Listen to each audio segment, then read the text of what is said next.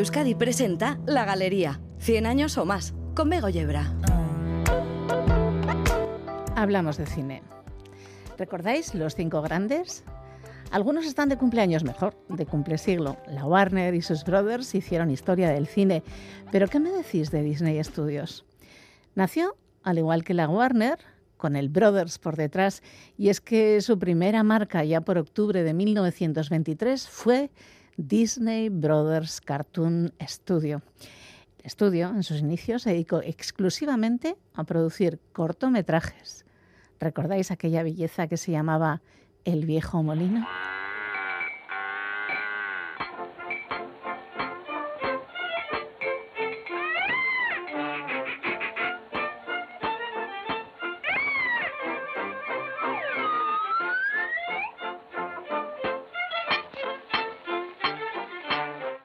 La melodía que suena proviene de un cortometraje de Mickey.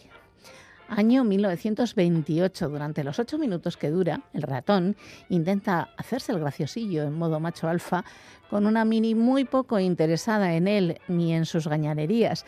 Después de presionar para que la ratona le besara y recibir mil y un rechazos, Mickey le propina un beso sin su consentimiento y se lleva semejante plastazo que casi le vuelan las orejas.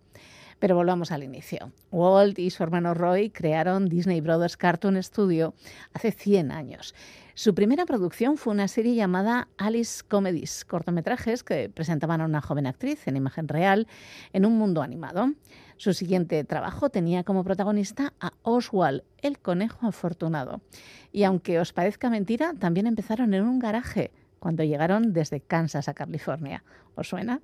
La compañía que distribuía los cortos les robó a Oswald, al personaje y a la plantilla, aunque tuvo que cumplir contrato, pero trabajando en secreto mientras el resto del personal finalizaba los cortos de Oswald restantes, Disney y su animador principal, Up Eworks, Lideraron un pequeño grupo de trabajadores leales y produjeron nuevos dibujos animados con un nuevo protagonista llamado Mickey Mouse.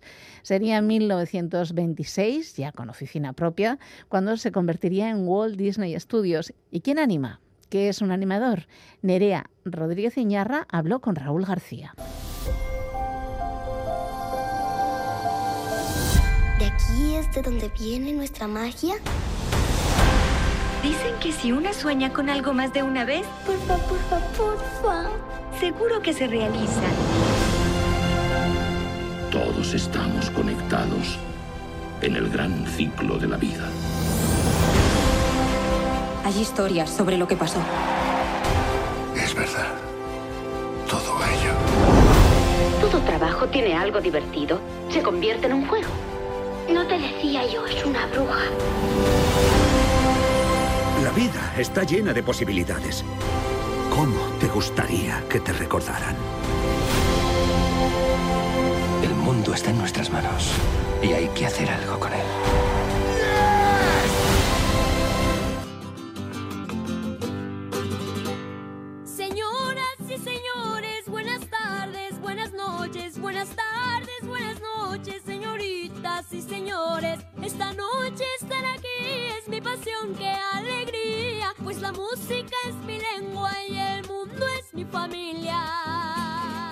Creo que Walt estaría muy contento con este renacimiento que se hizo de, Disney de animación. Películas como eso, La Sirenita, La Bella Bestia, El Rey León, Aladdin, tienen ese toque de clásico del que Disney estaría, estaría muy contento. Eh, estoy seguro que, Disney hubiese abrazado las nuevas tecnologías y se hubiese metido de cabeza en la animación por, por ordenador y estoy seguro que Disney estaría muy contento de haber visto uh, películas como Enredados o como Frozen o como eh, eh, la, todos estos clásicos de nuevos que han sacado. Mm, no tengo muy claro que estuviese muy contento con las cosas de, superhéroes y de Marvel y, ese tipo de, productos que de alguna forma mm, para mi gusto desfiguran un, por un lado desfiguran un poco la imagen del tipo de, de marca Disney pero por otro lado, pues de nuevo, es parte de la cultura popular en que todo el mundo estamos metidos en ello y todo el mundo estamos disfrutando, ¿no?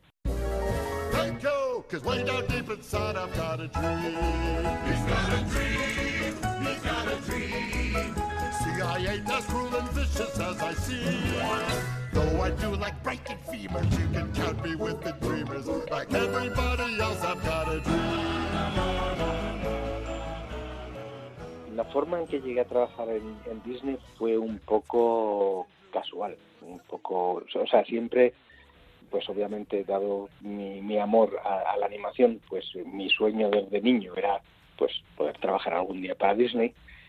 Y, la forma en que llegué a Disney fue, pues, tras estar en España y hacer un poco de, ah, vagabundo internacional, yendo de país en país buscando eh, una producción en la que trabajar, porque de nuevo en los tiempos en que estamos hablando, al principio de los años 80, pues tampoco se hacían demasiadas películas de animación en, Europa o incluso en el mundo como para poder tener un trabajo estable en un país eh, determinado. Y entonces, pues de yendo de película en película y de país en país, acabé en, eh, en Londres trabajando en la producción Quien engañó a Roger Rabbit, que fue una coproducción entre Amblin, o sea, Spielberg y compañía, ¿no? y Walt Disney. Entonces, no era Disney per se, pero sí que era un estudio que se formó especialmente para hacer esta película. Entonces, cuando la película se acabó, mm, no hubo un acuerdo entre los dos estudios que, a pesar de, estar unidos para esta coproducción en la jungla de Hollywood, eran rivales, y entonces pues cerraron el estudio y me quedé en Londres una temporada dirigiendo anuncios de publicidad en la técnica de Roger Rabbit hasta que eh, Disney muy astutamente fue llamando a cada uno de los animadores que trabajamos en la película para invitarnos a ir a California, a ir a Los Ángeles a trabajar en pues lo que luego se ha conocido como la segunda época de oro de, la animación con La Bella y la Bestia, con Aladino, o sea, el Rey León. Sigue viviendo su sueño de dibujar para Disney. La forma en que llegué a trabajar en, Disney fue un poco casual, un poco, o sea, siempre pues obviamente dado mi, amor a, la animación, pues mi sueño desde niño era pues poder trabajar algún día para Disney. Y, la forma en que llegué a Disney fue, pues tras estar en España y hacer un poco de, ah, vagabundo internacional, yendo de país en país buscando eh, una producción en la que trabajar, porque de nuevo en, los tiempos en que estamos hablando, al principio de los años 80, pues tampoco se hacían demasiadas películas de animación en, Europa o incluso en el mundo como para poder tener un trabajo estable en un país eh, determinado. Y entonces, pues de, yendo de película en película y de país en país, acabé en, eh, en Londres trabajando en la producción Quien engañó a Roger Rabbit, que fue una coproducción entre Amblin, o sea, Spielberg y compañía, ¿no? y Walt Disney. Entonces, no era Disney per se, pero sí que era un estudio que se formó especialmente para hacer esta película. Entonces, cuando la película se acabó, mm, no hubo un acuerdo entre los dos estudios que a pesar de, estar unidos para esta coproducción en la jungla de Hollywood eran rivales y entonces pues cerraron el estudio y me quedé en Londres una temporada dirigiendo anuncios de publicidad en la técnica de Roger Rabbit hasta que eh, Disney muy astutamente fue llamando a cada uno de los animadores que trabajamos en la película para invitarnos a ir a California, a ir a Los Ángeles a trabajar en pues lo que luego se ha conocido como la segunda época de oro de, la animación con La Bella y la Bestia, con Aladino, o sea, el Rey León, etcétera, ¿no?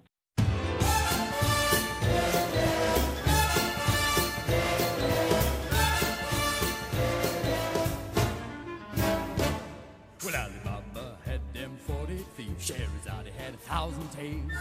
Master, you in luck, up your sleeves you got a brand of magic never fails. You got some power in your corner now. Heavy ammunition in your camp. You got some punch, En mi caso particular, la que fue una experiencia muy, muy interesante. Ah, al principio fue terrorífico, o sea, fue realmente pánico absoluto. Si, has oído alguna vez del famoso complejo del impostor, yo tenía complejo del impostor y medio. eh, la idea de que, pues, yo crecí idolatrando Disney y, crecí con las películas de Disney y con una dieta audiovisual de, animación que incluía el 90% cortometrajes de Disney, al largometraje de Disney y lo que me echasen de dibujos animados, ¿no? Entonces, de pronto, encontrarte en el, en el, lugar mítico, en el lugar donde se, se, se, se hicieron todos los clásicos de, de Disney, de, de Blancanieves, pues la verdad que imponía un poco.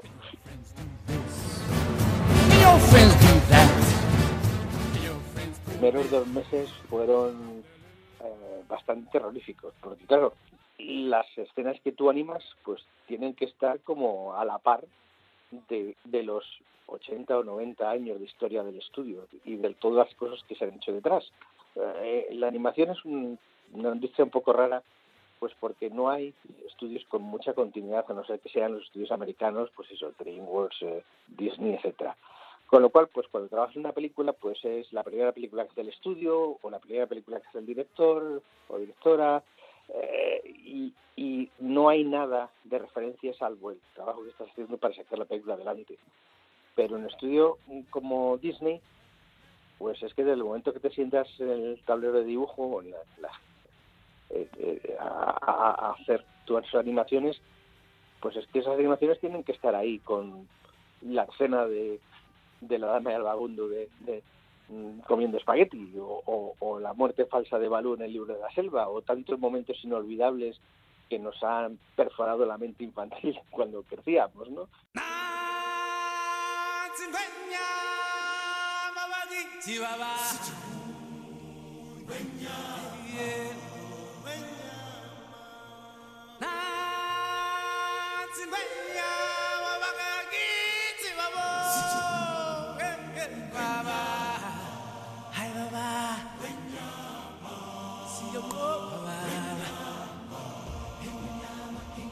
Dar vida a los personajes. Es decir, a partir de los diseños que ya existen, en el caso de Disney, uh, pues uno trabaja, desmenuza el, el, la, el movimiento del personaje y, y mm, lo dibuja para reproducir esa especie de, de, ilusión de vida que decían los, los antiguos animadores de Disney. Es decir, mi misión realmente es hacer que los dibujos piensen, y hacer que la gente cuando va al cine a ver una película de animación mmm, piense que, no sé, ese genio de Aladino no es un dibujo que ha salido de la mano de alguien, sino que es un personaje de carne y hueso que se lo puede encontrar por la calle. Y ese es el, ese es el desafío, el desafío es, es, es dar vida a los personajes. ¿no? Eh, luego ya en mi carrera he seguido pues trabajando en todos los campos de la animación, dirigiendo animación y, y, dirigiendo las películas y entonces ya es un poco más un poco más complicado pues porque es enfrentarte, enfrentarte a una pantalla en blanco que hay que amueblar de alguna forma. Entonces es como, sabes que, que en, en imagen real pues tú llegas a un sitio, colocas tu cámara y pues lo que hay delante del objetivo es lo que sale, ¿no? Pero en animación no hay nada, hay que diseñar todo. Es decir, que si hay una cáscara de piel de plátano en el suelo, tienes que diseñar el suelo, tienes que diseñar los baldosinos, tienes que diseñar la cáscara del plátano y el color. Entonces, eh, es un poco uh, muy bonito porque es como crear mundos.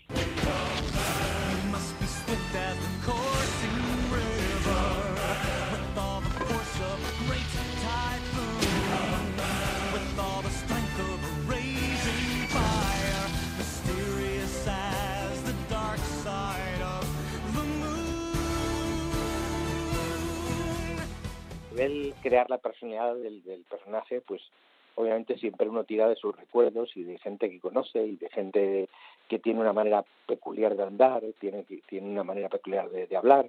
Uh, eh, cuando hacemos uh, animaciones, eh, normalmente es, en animación se graba la voz del personaje primero para poder tener referencia y para poder sincronizar los labios a lo que dice, ¿no?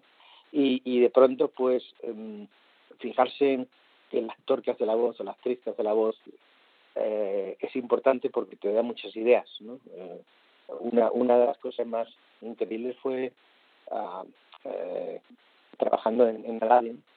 Uh, yo trabajé en el, en el genio y, y el, el, genio estaba uh, doblado, o sea, la voz era de la voz era de Robin Williams, un cómico con una facilidad de improvisación incre increíble. Y, y, era curioso, pues, porque de cada línea del diálogo que estaba escrito en el guion, pues Robin Williams improvisaba 5 o 10 minutos de, haciendo todo tipo de, chistes, uh, todo tipo de imitaciones, etcétera, etcétera. Y entonces, claro, desde el punto de vista de animación, eso no estaba en el guion, y que de pronto Robin Williams, el genio Aladino, hablase imitando a John Wayne o imitando a Robert De Niro, pues abrió todo el universo de posibilidades a nivel de, bueno, pues si está imitando a estos señores, estos actores súper famosos, ¿por qué no hacemos que el genio se transforme en esos actores y que de pronto aparezca, como Jack Nicholson y el genio se transforme como uh, en, el, en, la caricatura de Jack Nicholson? Y eso obviamente te abre un universo de, de, de posibilidades. Uh, hay una cosa importante y es que uh, en Disney, en contra de todos los demás estudios, en Disney los animadores trabajábamos en personajes individuales, es decir, uh, tú durante toda la película se te asignaba un personaje y ese era el personaje que animabas durante toda la película, ¿ok? Mientras que en otras producciones, pues la película se divide en escenas y te dan una escena entera con tres, cuatro, cinco mil personajes y todos los tienes que animar. Pero en Disney éramos eh, personalizados, de, de forma que hay un momento en que te sabes el personaje también a nivel de dibujo, que te, te concentras en la, performance, te concentras en, eh, te concentras en, el, en la actuación y de cómo el personaje siente y cómo el personaje reacciona ante, ante el mundo. ¿no? Y eso es, es muy interesante. ¿no? El mundo del dibujo animado ha cambiado mucho. Entonces, eh, estoy hablando en los tiempos ahora ya con perspectiva un poco prehistóricos, en los que pues se dibujaban los personajes, se trabajaba con, con lápiz y papelito, ¿no? Uh, ahora la mayoría de las producciones que hacemos son en CGI, son, son en, en, animación por computadora y claro, ya no hay esa barrera que existía antes inapelable, era tú podías ser eh, una buena animadora si sabías dibujar. Entonces, mm. el, el saber dibujar ha sido siempre vital, porque al fin y al cabo todo empieza con papel y lápiz, o sea, incluso las producciones más sofisticadas de animación, llámese Avatar, llámese Frozen, llámese cualquier producción que se hace ahora, Spider-Man o cualquier producción que se hace ahora, siempre empieza con un humilde lápiz donde haces tu storyboard y, con un lápiz eh, donde dibujas el diseño del personaje y cómo va a ser, es decir, que la base de 2D sigue por ahí, pero luego en los procesos de animación, pues con, con la, la, entrada de, la, de, las computadoras, de los ordenadores, pues ha, arreglado la vida a mucha gente y ha facilitado eh, el que pues exista ahora ¿no? esa, esa riqueza y esa cantidad de, de, películas que se están haciendo al año. ¿no? Mi corazoncito pues eh, está siempre un poco con la antigua usanza de dibujar y de, de, hacer la animación dibujada. Eh, bien, la llamamos en papel y lápiz, pero en realidad pues hoy en día nadie trabaja con papel. O sea, yo trabajo con una, con una tableta gráfica y un, y stylus, y, y, pero sigo dibujando, ¿no? Entonces, hay algo mágico en eso, en, en, con una línea poder hacer un volumen, con una línea poder hacer un personaje que luego se mueve, ¿no? Eh, animación por con ordenador al final del día lo que estás haciendo es animar muñecos. Es como si fuese un poco stop motion, como si fuese un muñeco articulado que tu fotograma, un fotograma lo vas moviendo y lo vas cambiando de pose y vas creando la animación de esa forma, ¿no? Pero animar en, en papel, o sea, animar con línea es algo mucho más gestual, mucho más que sale algo que sale más de dentro, ¿no?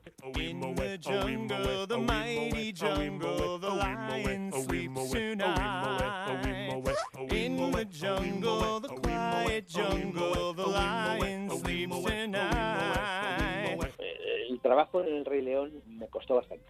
Fue, fue bastante bastante duro porque era la primera vez que hacía algo algo así como tan dramático uh, aparte que, que tuve muy mala suerte porque empecé trabajando en una secuencia, la secuencia de la estampida de los de los news, ah, y entonces me tocó hacer un, montón de escenas eh, con los news eh, de estampida que luego decidieron jugar eh, experimentando ah, a hacerlo en, animación um, por ordenador, una de las primeras cosas que hicieron por ordenador en Disney, y entonces mm, gran parte del trabajo en el cual yo trabajé pues se tiró a la basura, no, no, no se utilizó en la película. Y esas cosas duelen porque, de nuevo, estamos hablando de, de, una serie de planos en los cuales a lo mejor me tiré trabajando cuatro, cuatro o cinco meses. ¿no? Eh, eh, pero, por otro lado, la experiencia de trabajar en El Rey León fue muy interesante, pues porque la maravilla de trabajar en Disney es que pues realmente no había cortapista de, de presupuesto, o sea, no había eh, ningún problema a la hora de, de estudiar, de, preparar la película a conciencia. Entonces, eh, durante los primeros tres, cuatro meses que trabajamos en la película, pues fue eh, ir, ir de safari y, ir al zoo de San Diego a, dibujar leones en vivo, incluso fuimos a la, Universidad de, de California a diseccionar gatos eh, literalmente en la morgue, ¿no? para conocer la estructura muscular de, una pata o, de, o del, felino, se trajeron leones al estudio para poder trabajar con ellos y dibujarlos. O sea, era una riqueza de, de posibilidades que no he conocido en ningún otro estudio. Entonces, bueno, pues así obviamente da gusto trabajar, ¿no? Thank you. You're welcome. What can I say except you're welcome for the tides, the sun, the sky. Hey, it's okay, it's okay. You're welcome. I'm just an ordinary demiguy. Yo creo que parte del éxito de, de las adaptaciones que están haciendo ahora en, en imagen real es el factor de, curiosidad, o sea, de, tú como niña has crecido viendo, pues eso, la sirenita, y de pronto que te vengan ahora con una sirenita en imagen real, por un lado te repele porque es parte de tu infancia y es como algo sagrado en, tu, en, tu mente y, en tu experiencia eh, infantil, pero por otro lado, mm, pues hay algo que te hace ir a ver al cine para aunque solo sea para horrorizarte de qué, han, qué es lo que han hecho con mi, maravillosa película, eh, y, yo creo que eso es una cosa que Disney está aprovechando ahora pues pues para sacar dinero así a, raudales, ¿no? Eh, que esté de acuerdo con ello que no, eso eso es independiente, o sea, no no, no, no, hay nada que decir porque está claro que son productos que están, están haciendo para sacar dinero al público y para explotar esa nostalgia, ¿no? Y sí, sigue viviendo su sueño de dibujar para Disney. Ahora, ahora mismo te sigo trabajando para Disney, estoy trabajando en una serie con Mickey Mouse, ¿no?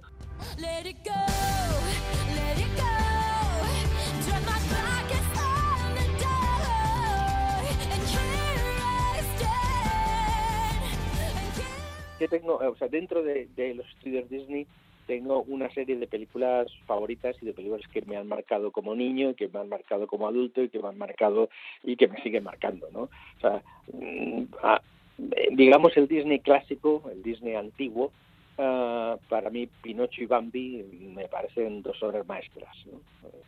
Eh, y si quieres añado Fantasía porque fue Fantasía fue la primera película que vi de pequeño de, niño ah, que me hizo entender que animación era algo más que, muñequitos y que conejitos que saltaban eh, Fantasía me abrió el, mundo a, la animación abstracta, a, pues eso, a la animación realista, a la animación de dinosaurios, a mi amor por los dinosaurios, en, fin, fue, fue una película de esta revelación que de pronto te marca un antes y un después, ¿no? Eh, luego ya el periodo, digamos, medio de años 60, años 70, eh, para mí El libro de la selva y Ciento Dálmatas fueron también dos películas de Disney que, que, me marcaron. Me parecieron ah, absolutamente increíbles, eh, preciosistas y, también fue, digamos, la semilla que Disney colocó en mi mente de mm, yo quiero ser animador cuando crezca, ¿no? Ah, luego ya de la época moderna eh, incluyendo las películas en que yo he trabajado, eh, la, Sirenita me pareció una obra maestra, uh, Aladdin me ha parecido también increíble, muy muy muy buena, ah, y un clásico, y, y Lilo y Stitch. Lilo y Stitch me, de las películas modernas me ha parecido también que es, que es una obra maestra. No tuve el placer de, de, haber trabajado en ella, porque esa película se hizo principalmente en Florida y yo estaba en, Los Ángeles, pero es algo que, que, sentí que era también una película reveladora. ¿no? Y del Disney moderno en ordenador, pues me quedo con Enredados. Enredados creo que fue una película uh, al viejo estilo Disney que de pronto hizo a Disney retomar el camino que había perdido un poco. Acuérdate uh, que, históricamente hablando, uh, cuando Toy Story cuando sale al mercado, pues de, Toy Story no era de Disney, era de Pixar, un estudio independiente fundado por Steve Jobs. y, y, que de alguna forma se asoció con Disney para hacer Toy Story y luego Disney acabó comprando Pixar, ¿no? Entonces por eso no, la, no incluyo uh, ninguna película de Pixar en mi lista fabulosa. si, si quieres puedo incluir eso, efectivamente Toy Story Los Increíbles dentro de esa rama, ¿no?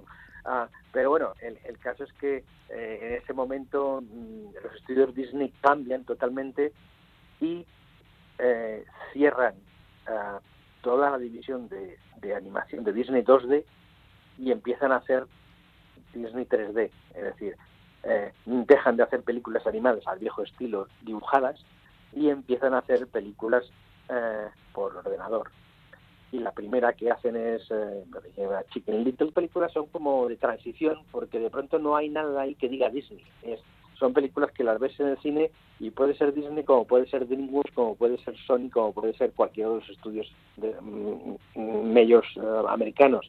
Pero en cambio en Enredados vuelven otra vez al camino y de pronto es como, ah, esto es lo que hace Disney bien. Solitaria camina la viquina, la gente se pone a murmurar, dicen que tiene una pena, dicen que tiene una pena que la hace llorar.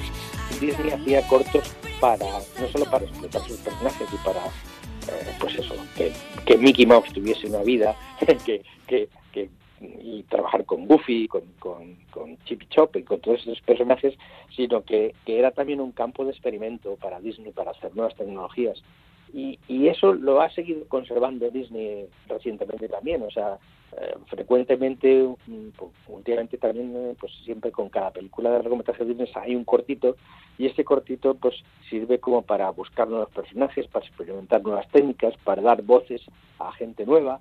Uh, entonces, así que el, campo del corto de Disney uh, ha sido un poco también lo que ha mantenido a Disney vivo. Porque claro, ten en cuenta que uh, en, los, viejos tiempos las películas de Disney salían al mercado pues cada dos o cada tres años, porque cada película costaba cinco, seis, siete años el hacer, ¿no? Con entonces había que mantener de alguna forma la imagen viva y los cortos le permitían esa visibilidad al, al margen de que pudiera ser pues como propaganda gratuita para Disneylandia con el programa de televisión, ¿no? Los clásicos como Cazadores de Fantasmas, en los cuales se, se, inspiró la película de Ghostbusters de Cazadores de Fantasmas, ¿no? O, o el corto en el cual Mickey batalla con un con un pequeño remolino que se le forma en el jardín, o sea, eh, o el, el, el corto del patito feo. Estamos hablando de cortos de los años 30, de los años 40, ¿no? Pero siguen vivos, ¿no? Uh, ahora, por ejemplo, um, pues Disney ha sabido adaptarse a, al mundo en el que vivimos y ha sabido de alguna forma uh, remozar sus personajes. Entonces, uh, Mickey con esto de haber sido pues el primer personaje y con esto de haber sido de alguna forma el, el icono de, de, Disney, el icono visual, pues hubo un momento que perdió esa frescura, perdió, se convirtió en un, muñeco corporativo. Entonces Mickey nunca podía hacer nada mal por, ni nada feo, pues porque era el símbolo asociado a Walt Disney y asociado a la marca de Walt Disney Studios. Entonces que de pronto en estos últimos 10 años hayan recuperado los personajes y hagan y hayan hecho Mickey Gamberro, el Mickey este en 2D tan divertido que están haciendo ahora, o, incluso pues pues el redescu hacer redescubrir Mickey a las nuevas generaciones. Ah, yo, yo ahora mismo estoy trabajando en, una serie de, mini cortos que estoy dirigiendo para YouTube y luego pasan a Disney Plus que se llama Me and Mickey y en, los que en los que eh, eh, Mickey Mouse es un blogger un, blogger de internet donde enseña a los niños pues a, dibujar a, cocinar pizza y, también como abrazando esta diversidad cultural que ahora mismo nos rodea, pues de pronto Mickey explica a los niños pues, en qué consiste la fiesta del Festival de las Luces de, India, de Diwali, o explica el significado de, la tradición judía de, Hanukkah, o, eh, hace, hace tres o cuatro meses, porque solemos estrenar en, en el canal de YouTube un episodio cada semana, entonces, bueno, pues, pues son dos minutitos y, hace como, posiblemente un par de meses, hicimos un episodio dedicado a Disney explicando a los niños el significado de Nowruz, que es el año nuevo persa. Y entonces de pronto pues pues se han recibido cartas de Afganistán, de, Kabul, de Beirut, del de, mundo persa, ah, totalmente entusiasmados de que de pronto eh, Mickey eh, enseñe a sus niños o enseñe al mundo las tradiciones de, estos, de estos diferentes países que nunca se ha hecho. Eh, estamos preparando ahora pues un episodio del Día de Muertos mexicano que saldrá en Halloween. Eh, es decir, hay, hay un intento por parte de, estos pequeños mini cortos de, de eh, mostrar que el mundo es diverso y mostrar las diferentes culturas. Y me parece mm, eh, un experimento bastante divertido porque además se hace eh, de una forma de forma muy muy interesante pues eso como Mickey eh, en el año 2023 con su cámara del de, teléfono mostrando pues como lo haría cualquier blogger de imagen real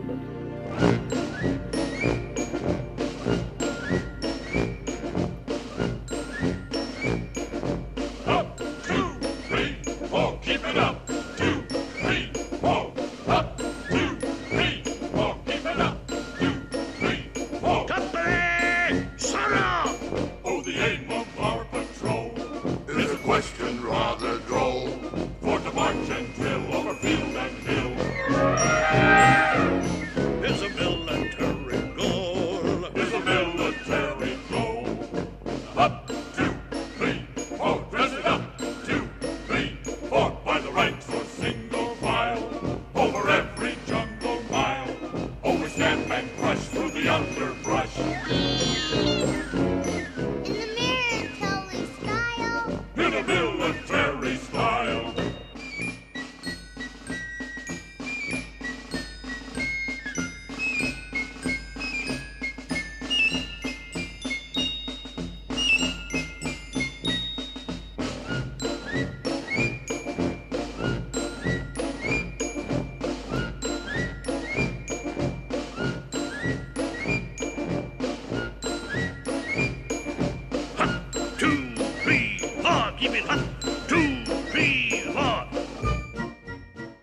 1930, Disney comenzó con la producción del largometraje Blancanieves y los siete enanitos, basada en el cuento homónimo de los hermanos Grimm.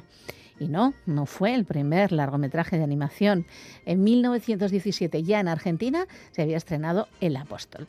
Las técnicas de animación y arte empleadas en Blancanieves cambiaron el paradigma de la animación existente hasta el momento. Es el comienzo de la época dorada de Disney, que llegaría hasta finales de los años 60. Al inicio de esa época nació Donald, que se uniría a Mickey Mouse, a Pluto y a Goofy. En esa misma época se iniciaron en el cine con actores y actrices de carne y hueso, pero hoy a nosotras nos interesa la animación y ahí va el listado. La tortuga y la liebre, Oscar en 1935, Pinocho y Fantasía en plena Segunda Guerra Mundial, también Dumbo, Bambi, y saludos amigos. En 1944 se reedita y reestrena Blancanieves para paliar las grandes pérdidas económicas de la compañía a causa de la guerra. Esta estrategia fue un éxito y la ha seguido empleando a lo largo de la historia. Con la guerra terminada llegarían La Cenicienta en 1950 y al año siguiente Alicia en el País de las Maravillas. Y así cada dos años Peter Pan, La Dama y el Vagabundo y se inaugura el primer parque Disney en California. Pero de parques, ¿quién más sabe es...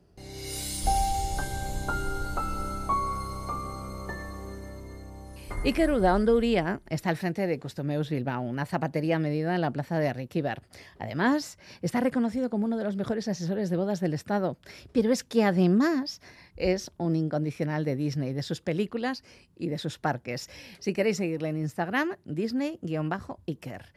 Os prometo que la charla de ahora no va a ser ni la mitad de lo que podríamos estar charlando con Iker. Lo que pasa es que, bueno, ya sabéis, esto da lo que da. 100 años de la compañía Disney. Muy bienvenida a la galería, Iker. ¿Cómo estás? Pues muchísimas gracias. Encantado de que hayas contado conmigo para algo tan especial y tan específico como es este, esta ocasión. Bueno, estoy encantada de tenerte primero porque, está mal decirlo, pero yo también soy muy fan de Disney.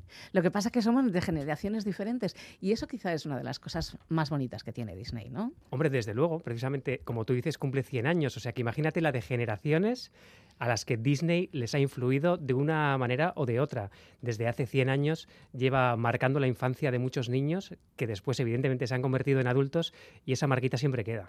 Pero bueno, luego hay fans y fans. Vamos a ver, yo adoro las películas, algunas de ellas, otras me gustan menos, también es verdad.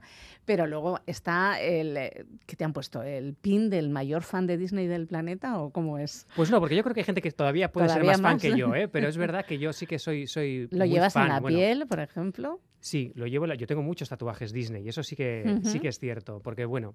eh, como te digo, bueno, fan, fan, no sé, es verdad que es una, mm, al final casi es una filosofía de vida, un estilo de vida, un, algo que sí que te puede influir muy- mucho desde, desde pequeñito y marcar un poco el resto de tu vida, yo creo, aunque pueda Ujú. sonar así un poco eh, Bueno, hay ciertos casi. valores Exacto, positivos en Disney. es. Luego hay otras cosas que, bueno, también están ahí, que son más oscuras, pero bueno, hay ciertos valores que son positivos en Disney y que además ahora últimamente han tenido bastante controversia, sobre todo por lo que ha pasado con La Sirenita, ¿no?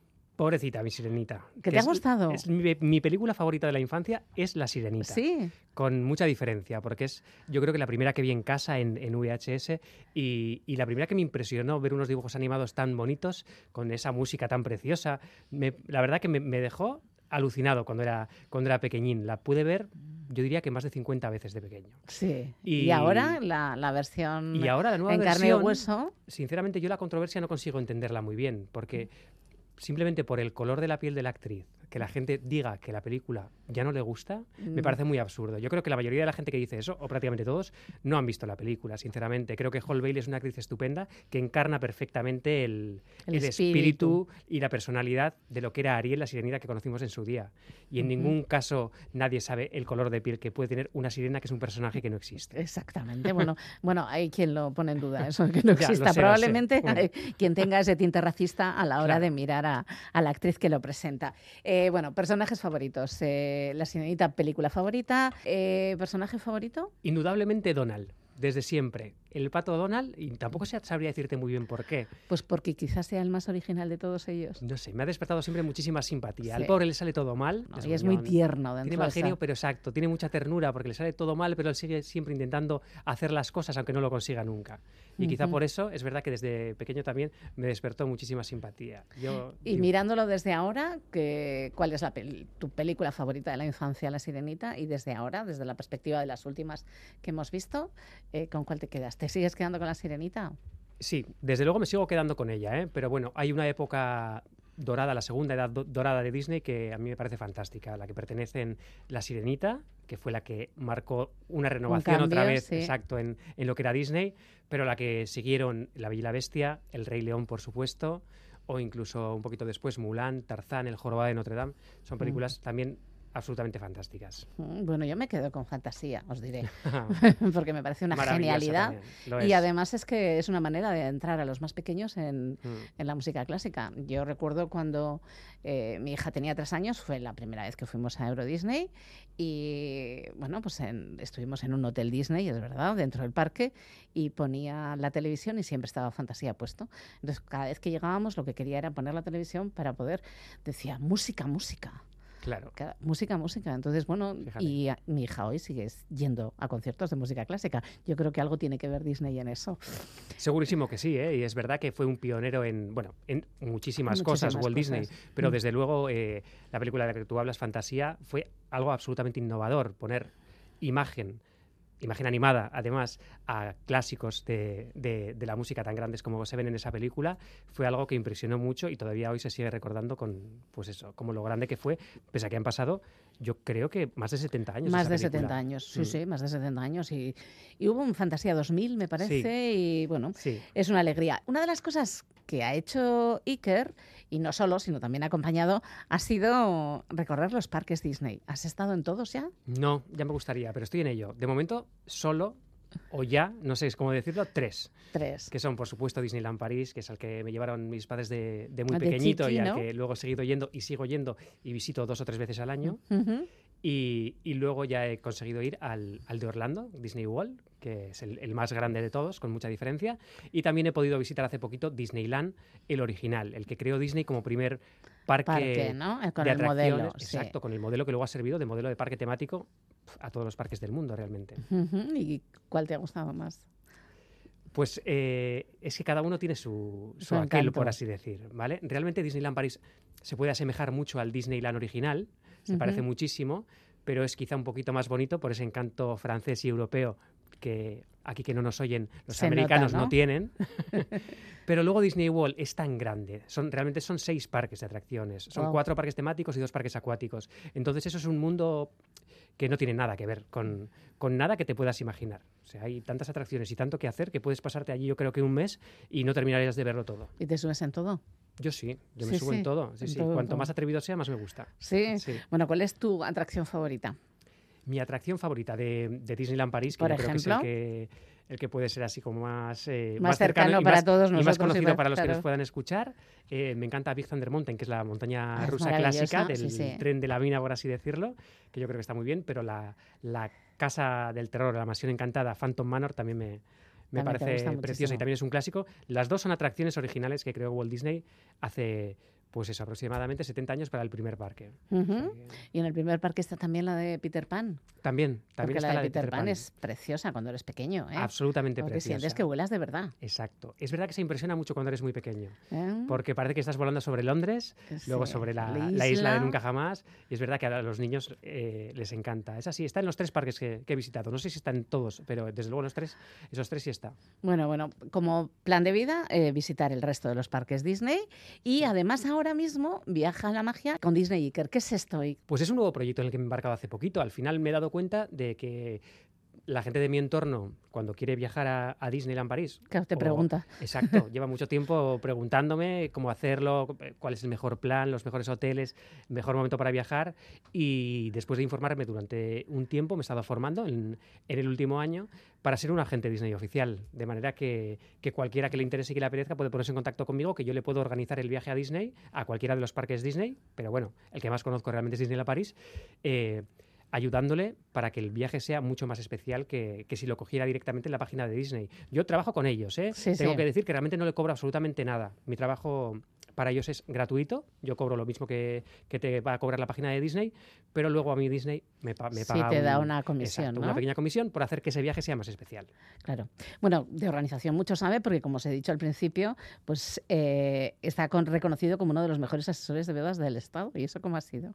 Pues mira, al final, aunque parezca que no todo Pero está un poquito... Tu idea era simplemente tener una tienda de zapatos preciosísima, por Gracias. Sí, a la que ya ha sido más de una vez, sí, te lo agradezco. Sí, sí, Pero entonces, ¿cómo llegas a todo el resto de los sitios? Porque es eso, es que te has ido dejando fluir y al final, fíjate. Absolutamente. Yo nunca quise tener una tienda de zapatos normal. Yo eso no lo hubiera hecho. Yo desde el principio eh, lo que monté era una tienda de zapatos personalizados. Es decir, que cada uno pueda dejar fluir eh, su imaginación y su fantasía conmigo en la tienda a la hora de crear algo totalmente único y personal para cada persona. Al principio no nos dedicábamos a las bodas porque no se llevaba tanto, que llevamos ya más de siete años trabajando en esto, y no se llevaba tanto que las novias eh, buscaran un zapato personalizado. Pero poco a poco ese mundo se ha ido ampliando y evidentemente hemos ido con él y, ahora mismo es nuestro mayor mercado es ese, las novias que vienen a crear una fantasía de zapato con nosotros y te diré que, Que además tiene que ser un día cómodo, o sea, tiene que ser un zapato comodísimo. Por eso está muy Claro. bien que sea un zapato a medida. Exacto, porque nosotros es personalizado, como te he dicho, pero también es a medida. Claro. Creo que somos, aparte de que somos el primer atelier de calzado de, de- de Euskadi, también somos los únicos de toda la zona norte que yo sepa que hacemos a medida, que yo te mido el largo, te mido el ancho, te lo acomodo. Una vez que llega el zapato, eh, hacemos pruebas, se puede modificar. Eso otros, que yo sepa, de momento no lo hacen. Para Nosotros sí lo que, hacemos. que la novia o el novio van a estar de pie todo el día, pues lo Exacto. cierto es que el tener un zapato que les quede perfecto está muy bien. Entonces, de ahí, ¿cómo derivas en organizar bodas? Eh, bueno, Que yo- no es tan así, pero, es, pero al final es así. Sí, pero bueno, yo no organizo bodas como tal. Sí que es verdad que el mundo de las bodas en, en Euskadi o en Bilbao, al final estamos todos bastante relacionados. Mm. Y yo sí que lo que tengo es contacto con mucha gente que, que se dedica también al mundo de las bodas en diferentes aspectos. Pues gente que, pues de restaurantes o, o wedding planners incluso, que sí se Sí. dedican solo, solo a lo que es A organizar bodas. sí, sí. O gente que hace tocados, gente que... que Ya, eh, pero conoces a todo el mundo y al final has conseguido Al final, exacto, pues se pueden ser un poner- referente tú. Sí que ayudamos a poner en contacto al final a, a las, a las novias o madrinas o invitadas con la cosa que necesiten o el aspecto que necesiten o les falte para ultimar esa, esa boda de ensueño. Sí, eso sí que lo hacemos. Eh, ¿Tu próximo viaje a Disney? ¿Cuál? ¿A París? Uy, ¿Pronto? bueno. No, tiene que ser ya, ¿no? Con el centenario pasan cosas. Con el centenario ya hemos estado en precisamente en Disneyland, en Anaheim, que es el que queríamos visitar con el centenario. Pero bueno, también vamos a volver este año con, con mis sobrinos en octubre a, a Halloween a Disneyland París, que no les hemos llevado todavía a dos de ellos, tengo seis. Y luego el año que viene nos gustaría visitar Disney Tokio. Disney- bueno, yo voy a ir a Tokio el año que viene, así que nos encontramos. Pues eh, ya sabéis, Disney Iker, mm, ¿hay algún número de contacto? O si. Sí, por supuesto. Bueno, a ver, eh, Sí, casi o- lo más fácil para la gente que, que nos Mira, Iker encontrar- arroba pasaportemágico.com, ¿no? Ese es, nu- ese es mi correo electrónico oficial, exacto, de, de agente Disney. Y luego también en Instagram, que mi nombre es el que tú bien has dicho, que es arroba Disney barra baja Iker, que, que también es una forma muy fácil de contactar conmigo. Pues ya lo sabéis, si todavía podéis ser fan de Disney, es una experiencia. Mi favorita, Mulan. También de mis favoritas, te diré. Muchísimas gracias, Iker, Gracias por estar aquí con nosotras en la galería. Un Hasta abrazo.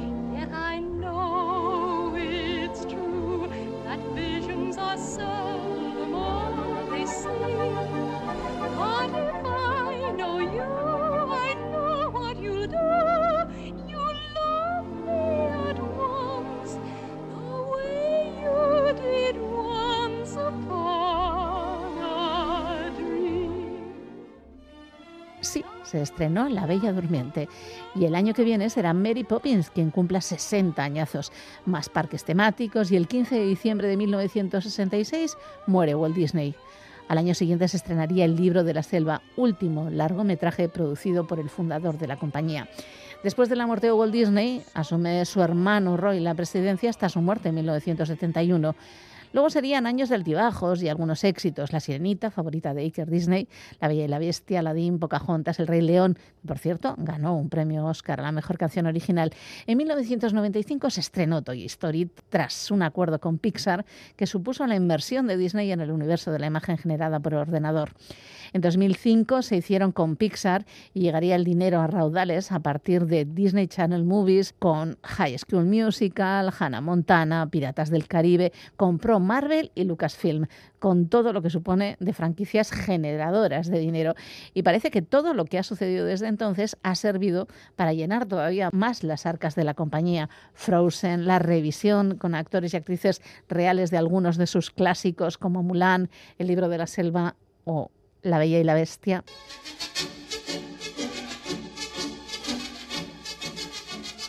En todos estos años Disney, además de éxitos, también ha cosechado detractores. Y la mayoría tienen que ver con algunos valores que refuerzan ciertos estereotipos de género. En 2016, un estudio de la Universidad Brigham Young concluyó que las películas de Disney y la cultura de las princesas generaba a su alrededor, magnificaban los estereotipos de género en las niñas pequeñas. Los resultados concluían que las niñas que más se identificaban con esta cultura que promueve ciertos estereotipos y roles de género pensaban que no podían hacer ciertas cosas por el mero hecho de ser mujeres. Estoy jodida porque cada tío con el que estoy pienso que es mi príncipe azul, mi príncipe azul, todo por culpa de las pelis de princesas. Es mi príncipe azul, es mi príncipe azul, las princesas de mierda. Ah, tenemos un problema, lo vamos a cantar, lo vamos a cantar, no pasa nada. ¿Te crees que es oro todo lo que pisa? ¡Calla, zorra! Joder, que todo el mundo quiere que su vida sea como un cuento, pero ¿os imagináis si fuera al revés? Si los cuentos fueran como la realidad. Por ejemplo, Hércules. ¿Sabéis quién es Hércules? Hércules es ese tío que... Ese tío que está opositando para tronista. Ese tío que se cree un semidios y su mejor amigo es una cabra. Hércules en la vida real sería legionario, ¿no? No, y luego Blancanieves. Blancanieves, que está muerta porque está muerta, que se nota en el tono pajuzo la piel. La ve el príncipe y dice, ¡ah! Que yo te digo una cosa. Yo soy Blancanieves. Y me despierto en mitad del bosque, sin acordarme de nada. Rodeada de siete enanos. Y con un tío. Aquí. Y así, yo la hostia se la doy. Por precaución. Porque él lo llamará manzana envenenada, yo lo llamo burundanga. En los últimos años parece que tanto en sus campañas de publicidad como en las películas Disney intentan mostrar un universo más real. Parece que intenta adaptarse a los tiempos actuales, llegando a parecerse incluso a sí misma, como la reunión de princesas que tiene lugar en Ralph Rompe Internet de 2018. Un auténtico ejercicio de autocrítica sobre los anteriores arquetipos de sus protagonistas.